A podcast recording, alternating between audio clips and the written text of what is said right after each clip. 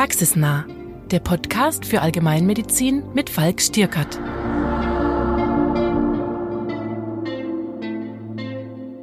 Herzlich willkommen zu einer neuen Folge des Thieme-Podcasts Praxisnah. Mein Name ist Falk Stierkert, ich bin Facharzt für Allgemeinmedizin und Podcaster und ich darf mich heute mit dem Herrn Dr. Klaus Becher aus dem Klinikum Wartenberg über ein, ja, ich, ich möchte schon sagen, schlüpfriges Thema unterhalten. Herzlich willkommen, Herr Dr. Becher. Ja, äh, herzlich willkommen auch Herr Stirkert und herzlichen Dank für die Einladung zu diesem Podcast.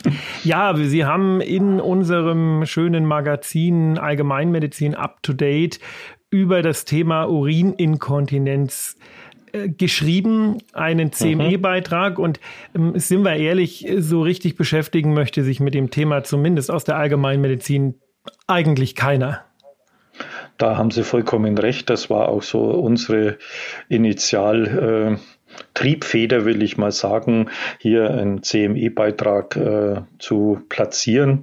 Ich habe mich sehr gefreut, als ich angefragt wurde, weil ich denke, äh, das Thema Harninkontinenz ist äh, vor allem im ambulanten Bereich äh, sehr, ja, sehr häufig äh, anzutreffen und vor allem auch dann im ambulanten Bereich zumindest große Teile äh, gut behandelbar, wohingegen im Krankenhausbereich ja äh, durch unsere Systematik der DRGs die Akutversorgung natürlich eher primär im Vordergrund steht und äh, so etwas wie eine Harninkontinenz, sei sie vorübergehend oder auch chronisch, äh, weniger ja, Augenmerk äh, bekommt. So aus der eigenen Praxis kann man ja so ein bisschen sagen, na ja, es kommen öfters mal Patienten, die sagen, ja, ich bräuchte Einlagen verschrieben, geht das denn? Oder naja, mit der Kontinenz ist es auch nicht mehr so gut. Und man tendiert dann schon dazu, das ganze Thema etwas an den Rand zu drängen und zu sagen, ja, ja, wird schon wieder, ich verschreibe Ihnen die Einlagen, ähm, ist wahrscheinlich nicht das Klügste. Richtig. Genau, also das, äh, Sie beschreiben äh, einen Fall, der ja schon außergewöhnlich ist. Denn äh, so wie unsere Erkenntnisse es zeigen, sagen die wenigsten Patientinnen und Patienten etwas in der Praxissprechstunde über Inkontinenz. Also dieses äh, Verheimlichen, dieses Unterdrücken, diese tatsächlich äh, ges dieses gesellschaftliche Tabu findet man auch bei den Befragungen, äh, dass eben nur bis zu 25 Prozent äh, der Patientinnen und Patienten in Praxen über ihre Inkontinenz aktiv reden. Deswegen ist äh, auch unsere Aufforderung an unsere Kolleginnen und Kollegen immer wieder selbst aktiv den Patienten zu befragen. Und äh, dann reicht es natürlich nicht, da gebe ich Ihnen vollkommen recht, äh, einfach nur den Rezeptblock zu zücken und äh, die Einlagen zu verordnen, sondern man sollte schon einmal ein paar kurze Fragen stellen, woher das kommen könnte. Viele Dinge sind vorübergehend, äh, die Harninkontinenz äh, betreffen oder bedingen einfach durchaus auch gravierende Störungen, die dann äh, bei genauerer Analyse und Anamnese und, und körperlicher Untersuchung dann äh, offensichtlich werden. Daher äh, finde ich eine gestaffelte ein gestaffeltes Diagnostik-Workup ganz sinnvoll. Einfach kurze Fragen äh, dem anschließen so eine Art Screening zu machen. Und wenn man merkt, oh, da steckt mehr dahinter, dann kann man noch unser, unser Assessment weiterführen und vielleicht dann tatsächlich weiterführende Untersuchungen machen, um dieses Leid dann auch beheben zu können unter Umständen. Ich gehe davon aus, wie bei sehr vielen Erkrankungen gibt mhm. es auch da, na, ich gehe nicht nur davon aus, ich habe ja Ihren Artikel gelesen, mhm. aber wie bei, wie bei sehr vielen Erkrankungen gibt es auch da die primäre Form, die die Harninkontinenz als eigenständige mhm. Erkrankung betrifft mhm. und die sekundäre Form. Was kann denn alles eine Harninkontinenz bedingen? Ja, also wir unterscheiden jetzt nicht primäre und sekundäre Formen, sondern wir sagen, es gibt äh, im Groben gibt es äh, vier unterschiedliche Formen von Harninkontinenz und, und ich als Geriater und äh, Altersmediziner, ich bringe noch eine fünfte Form äh, ins Spiel und das, damit will ich beginnen. Das ist so diese funktionelle Inkontinenz.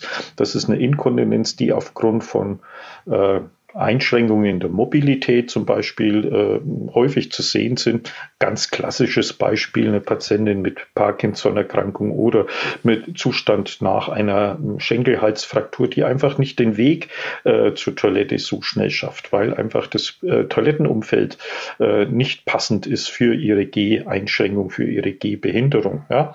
Also das eigentlich ist, gar äh, keine Inkontinenz in dem Sinne, sondern mhm. Ja, das ist eine, wir nennen es funktionell, weil die Behinderung der Ganggeschwindigkeit oder der, der Mobilität es bedingt, äh, dass sie einfach nicht den Weg zur Toilette schafft. Ja, ne?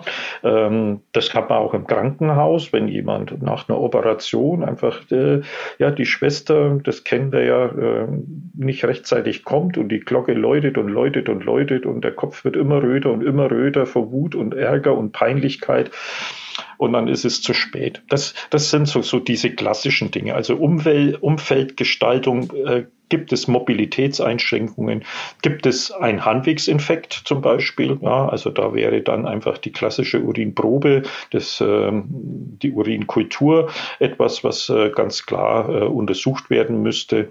Ich hatte schon genannt auch äh, andere funktionelle Einschränkungen wie ein Schlaganfall, Hemiparese, Polyneuropathien.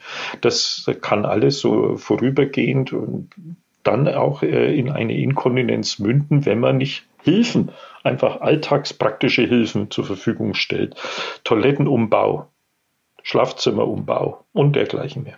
Aber auch ein Delir kann eine Inkontinenz vorübergehend verursachen. Das ist jetzt etwas, was vielleicht so ein Anzeichen sein kann im ambulanten Bereich, aber viel, viel häufiger natürlich im stationären Bereich gesehen wird. Medikamentennebenwirkungen, auch das ist etwas, was man natürlich beheben kann. Sei es jetzt, dass man Diuretika äh, einen Check macht oder ganz allgemeinen äh, Medikamentencheck macht. Warnen möchte ich allerdings vor den äh, ja, berühmten Flüssigkeitsrestriktionen. Da würde ich äh, eher noch vorher ein Protokoll machen, ein Miktionsprotokoll.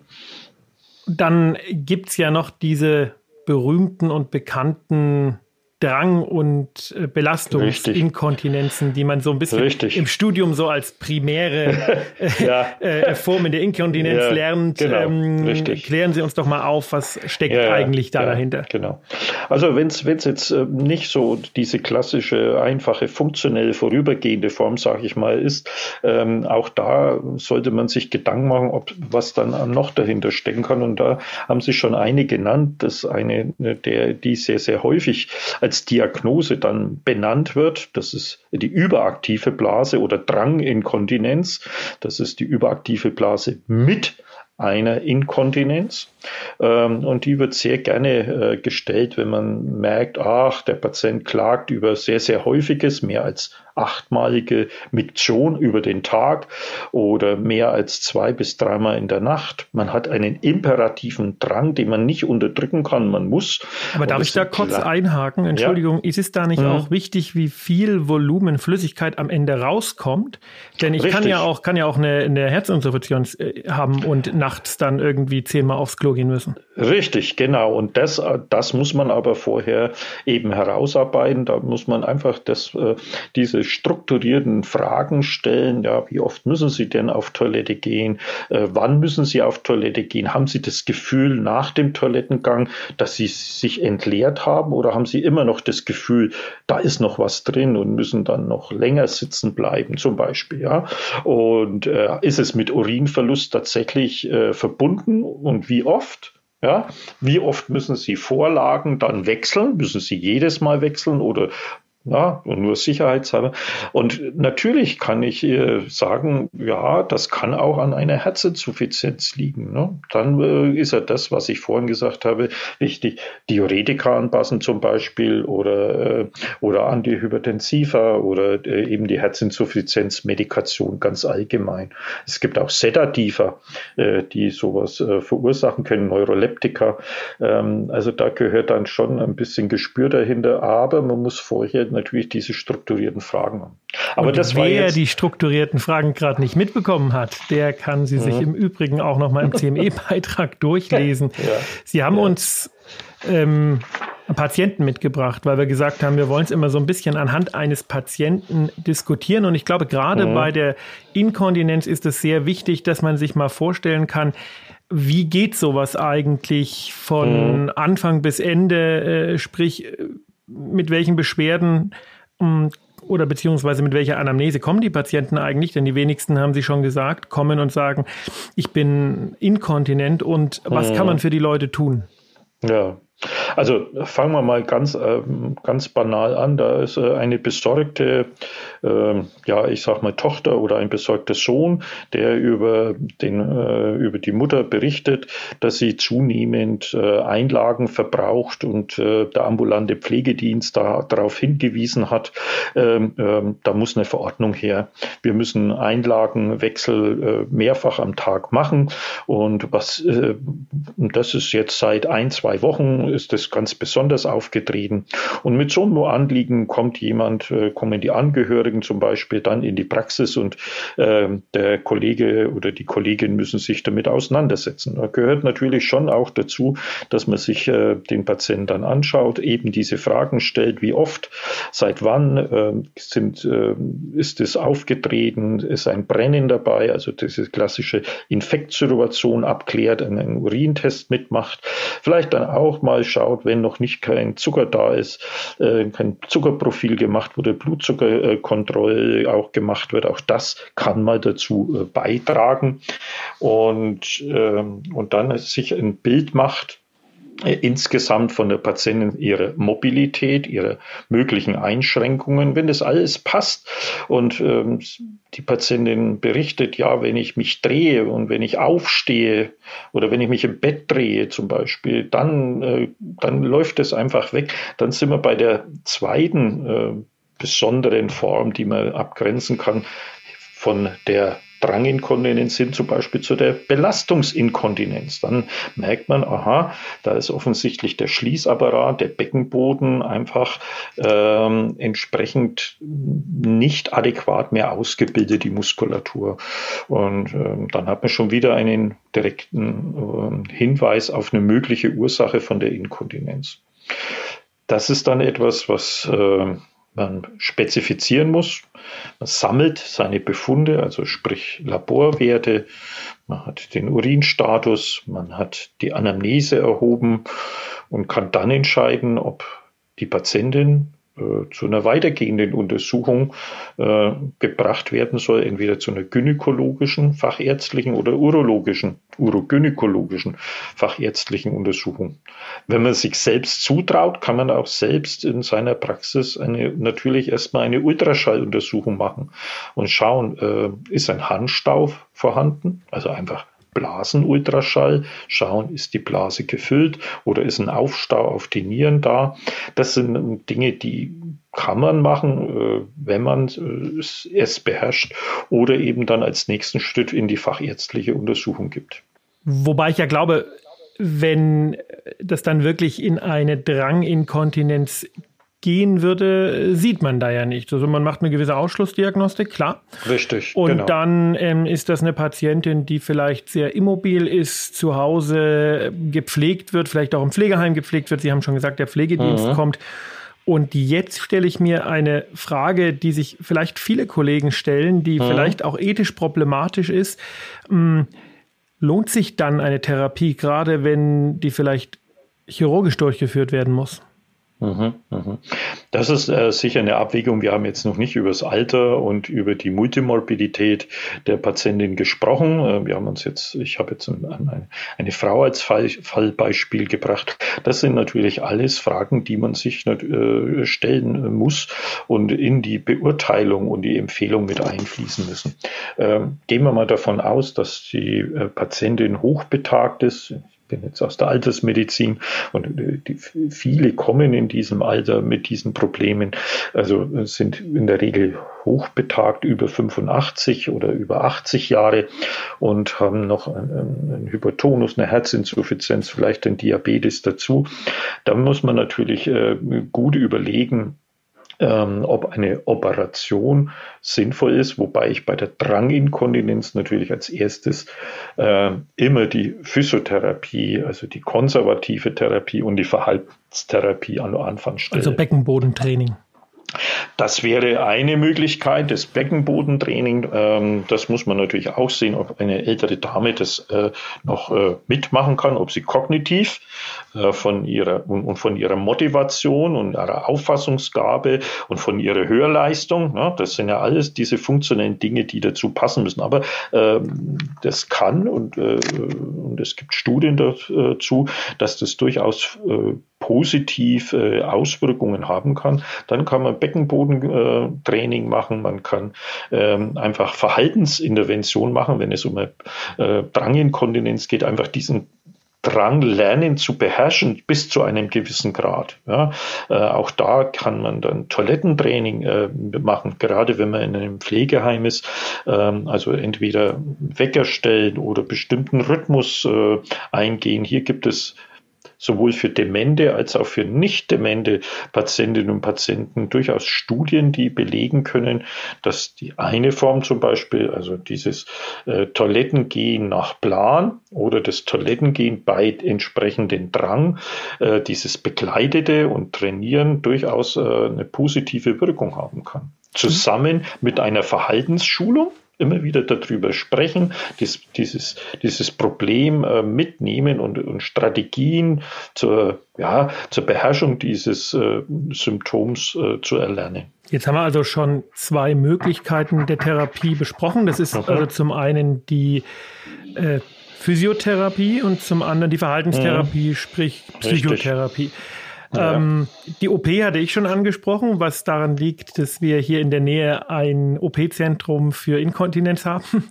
Deswegen okay. sind wir da immer ein bisschen ähm, in, in, in der Richtung geprimed. Und wenn ich ja. mir Ihren Artikel so durchlese, stehen da ganz viele Medikamente, die ich in meinem täglichen ja. Alltag noch nie benutzt habe. Okay. Ja gut, also die Operation ist natürlich etwas, was äh, bei Frauen bei der äh, Belastungsinkontinenz möglicherweise eine Wirkung haben kann. Also äh, das Heben äh, der, des Beckenbodens beziehungsweise der, der Gebärmutter oder der Blase, des Blasenbodens, das sind Möglichkeiten, die durchaus äh, möglich sind wo man weggegangen ist davon, ist äh, sogenannte Bänder äh, einzulegen. Das ist etwas gewesen, was die letzten Jahre sehr, sehr viel gemacht wurde, aber Stimmt, da auch, erinnere ich mich noch dran, das habe ich äh, im Studium mal gelernt. Genau. Ähm, und da gibt es viele, viele Studien. Man hat gedacht, da, da kann man toll was machen und minimalinvasiv und so weiter. Aber man hat halt auch gelernt, dass es äh, durchaus auch mit Nebenwirkungen verbunden ist. Entweder die liegen falsch, die wandern durch, die liegen nicht richtig ähm, und und, und machen Verletzungen an den anatomischen Strukturen oder beheben nicht das Problem, was man eigentlich hat. Ähm, das bringt mich auch zu dem Punkt dann auch der, der Falschdiagnose, der falschen Diagnose. Und da schwinge ich wieder rüber zur Dranginkontinenz. Drang, so wie ich es vorher beschrieben habe, ist etwas, was man eigentlich mit der Urodynamik feststellen muss. Das ist eine Untersuchung, die heute in Deutschland kaum mehr gemacht wird. Ich habe mal Zahlen auf dem letzten Kontinenzkongress gelesen, so um die zweieinhalb bis dreieinhalbtausend äh, Untersuchungen werden noch in Deutschland gemacht, weil diese Untersuchung nicht, nicht adäquat vergütet ist. Mit einer Urodynamik ähm, misst man eigentlich tatsächlich die Funktion die, die, funktionelle Kapazität ähm, der Blase und dieses Vorgangs der Blasen des Blasenfüllens und der, und des, äh, der Blasenentleerung. Ähm, die nervalen Strukturen, die damit verbunden sind und die muskulären äh, Strukturen, wie sie darauf reagieren. Und das wird kaum mehr gemacht und das müsste man eigentlich bei Älteren insbesondere machen, um tatsächlich die Diagnose einer überaktiven Blase tatsächlich sauber äh, zu diagnostizieren. Meistens begnügt man sich mit drei, vier kurzen Fragen, die ich am Anfang gestellt hatte. Gehen Sie häufiger Geht sie mehr wie achtmal, gehen sie in der Nacht häufiger, haben sie diesen imperativen Harndrang. Das sind so die Klassiker und dann verschreibt man ein Medikament, äh, sogenannte Antimuscaridika, die diesen Drang an der Harnblase bremsen sollen. Nur das hat nur noch zusätzlich Nebenwirkungen, wie jedes die meisten Medikamente, die wirken nicht nur auf die Blase, sondern eben auch auf viele andere Organe und bei Älteren vor allem eben dann auch auf das Gehirn.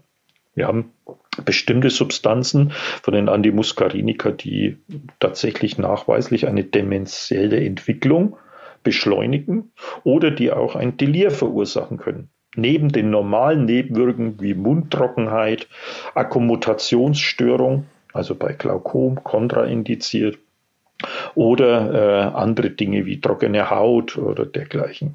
Ähm, Verstopfung, Obstipation. Jetzt also, stelle ich mir natürlich die Frage, wenn ich Sie da kurz unterbrechen darf. Ähm, ja. Jeder zweite Mann ähm, in dem Alter hat ein Medikament gegen die Prostatahypertrophie. Mhm. Ich hatte es ja eingangs schon mal so ein bisschen äh, schnippig erwähnt. Äh, von den Medikamenten, die Sie aufgeführt haben, habe ich äh, durch die Bank noch nie irgendwas gehört. Ähm, mhm. Deswegen meine Frage, kann das sein, dass da auch einfach untertherapiert wird? Ähm, also im, im, allgemeinmedizinischen Bereich ähm, kann das durchaus sein, wobei ich häufig auch erlebe, dass das, was, äh, was Urologen angesetzt haben im, im Praxisbereich, dann einfach weitergegeben wird ähm, teilweise unreflektiert. Einfach das, äh, oder der, der, der Hausarzt von dem Urologen gar nicht weiß, was er verordnet hat und der Patient einfach das nimmt. Das sind diese, diese äh, ja, Überraschungen, äh, die eigentlich dieser normierte äh, Medikationsplan, den wir, der, der in Deutschland eigentlich propagiert wird, aufheben soll. Das ist auch unsere Forderung, jeder soll wissen, welches Medikament der Patient nimmt und es soll in einem einheitlichen Plan stehen. Weniger Medikamente oder, oder wenig äh, behandelt, glaube ich, wird er vom Urologen nicht.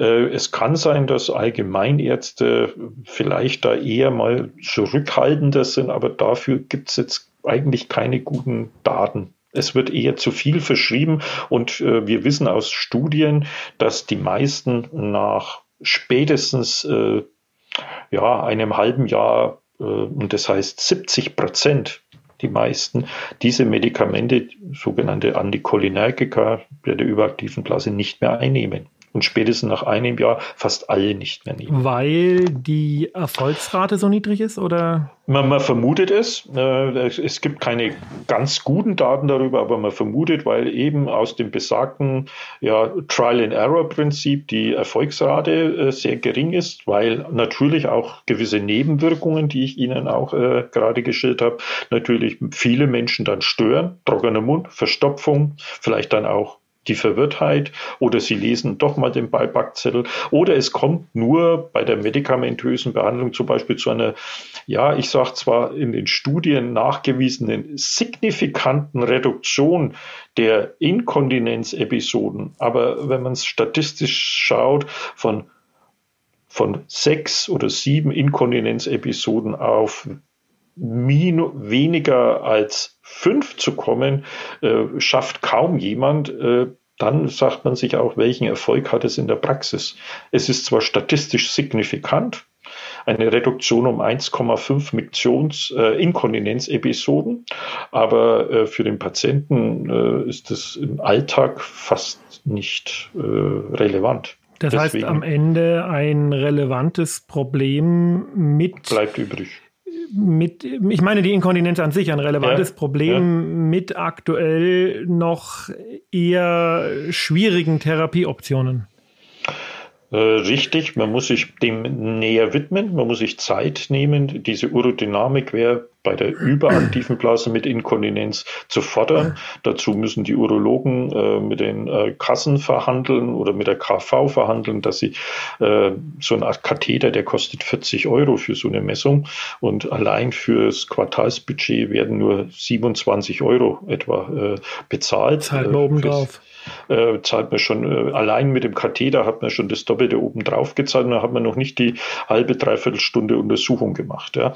Also das sind Themen, äh, die muss man angehen und das andere ist, dass man eben ja, ein äh, vernünftiges Assessment macht, also tatsächlich sich Zeit nimmt und das ist in der heutigen Zeit äh, ja immer, immer schwieriger, äh, sich auf den alten Patienten einzustellen. Im Krankenhaus ähm, ist es kein akutes Problem, äh, obwohl es da Beckenboden-Kontinenzzentren gibt, die natürlich auf Operationen äh, fixiert sind, aber eben auch auf Beratung. Da soll man immer wieder darauf hinweisen, dass es da auch äh, diese Möglichkeit gibt, diese Beratungsstellen. Und im ambulanten Bereich, äh, finde ich, sollten äh, auch Pflegekräfte mehr eingebunden werden, ambulante Pflegekräfte, äh, ähnlich wie in in England, äh, da gibt es die äh, Continence, Continence Nurse, wie im angelsächsischen Bereich in weiten Teilen. Äh, sowas gibt es in Deutschland kaum. Äh, dass eine Krankenschwester ganz gezielt diese Probleme angeht. Da gibt es noch ganz wenige Zentren hier in Deutschland. Das bräuchte man in der Breite, um sich diesem Problem besser stellen zu können. Ich fasse das mal zusammen ein schwieriges, ein häufiges Problem mit einer großen Hemmschwelle, das überhaupt zu adressieren und einem ja, nicht ganz einfachen diagnostischen und auch therapeutischen Weg. Nichtsdestotrotz ähm, wichtig, gerade für uns Allgemeinmediziner, glaube ich, und das ist so das, was ich jetzt aus dem Gespräch mitnehme, ist diese mhm. Dass man einfach Richtig. nicht sagt, okay, ähm, setze ich halt mal irgendwas an aus der Liste hier, sondern ich nehme Kontakt zum Urologen auf, ich schaue, was ist zu machen, was gibt es für Zentren, welche äh, niederschwelligen Angebote haben wir vielleicht hier auch in der Umgebung, um eben nicht nur die Einlagen einfach zu verschreiben, sondern dem Patienten noch etwas mehr zu helfen. Und wie ich sie verstanden habe, sind so die, die effektivsten und vielleicht auch effizientesten Therapiemöglichkeiten tatsächlich die Verhaltenstherapie und die Physiotherapie. Richtig. Die so ja auch richtig. niederschwellig verfügbar sind. Insofern richtig, ähm, richtig. klingt das doch gar nicht so übel. Ich habe mich sehr über das Gespräch gefreut. Ich habe mich auch sehr auf das Gespräch gefreut, weil es einfach eins dieser Themen ist, die wir nicht allzu gern adressieren und trotzdem regelmäßig fast jeden Tag irgendwie ähm, in der Praxis haben. Und deswegen fand ich das ganz besonders spannend. Ich darf mich bei Ihnen, Herrn Dr. Becher, ganz herzlich für das äh, sehr kurzweilige Gespräch, ist immer so kurzweilig, geht ganz schnell um, bedanken. Und ja, wünsche Ihnen noch einen wunderschönen Tag und ähm, alles Gute bei der Betreuung Ihrer Patienten. Ja, herzlichen Dank, Herr Stöckert. Und äh, ich hoffe, ich konnte ein bisschen einen Beitrag dazu leisten, dass das Thema äh, weite, weitere Verbreitung äh, findet. Das auf jeden Fall. Und für alle, die tiefer in die Materie einsteigen wollen, empfehle ich den CME-Beitrag von Herrn Dr. Becher mit dem einfachen, aber durchaus treffenden Namen Urininkontinenz in unserer Zeitung Allgemeinmedizin Up to Date. Ja, das war eine weitere Folge unseres Podcasts Praxis nah präsentiert von Thieme und Allgemeinmedizin Up to Date. Mein Name ist Falk Stierkert und ich freue mich, Sie in der nächsten Folge wieder mit einem spannenden und praxisrelevanten Thema konfrontieren zu dürfen. Bis dahin bleiben Sie gesund und haben Sie eine schöne Zeit. Ade. Das war Praxisnah, der Podcast für Allgemeinmedizin mit Falk Stierkert. Den CME-Beitrag zum Podcast finden Sie in der Zeitschrift Allgemeinmedizin Up to Date beim Thieme Verlag. Den Link dazu finden Sie in den Show Notes. Praxisnah ist eine Produktion der Georg Thieme Verlag KG. Skript und Interview Falk Stierkert. Moderation Anja Jahn. Projektleitung Dr. Ute Mader. Cover Nina Jenschke und Produktion Daniel Dünchem.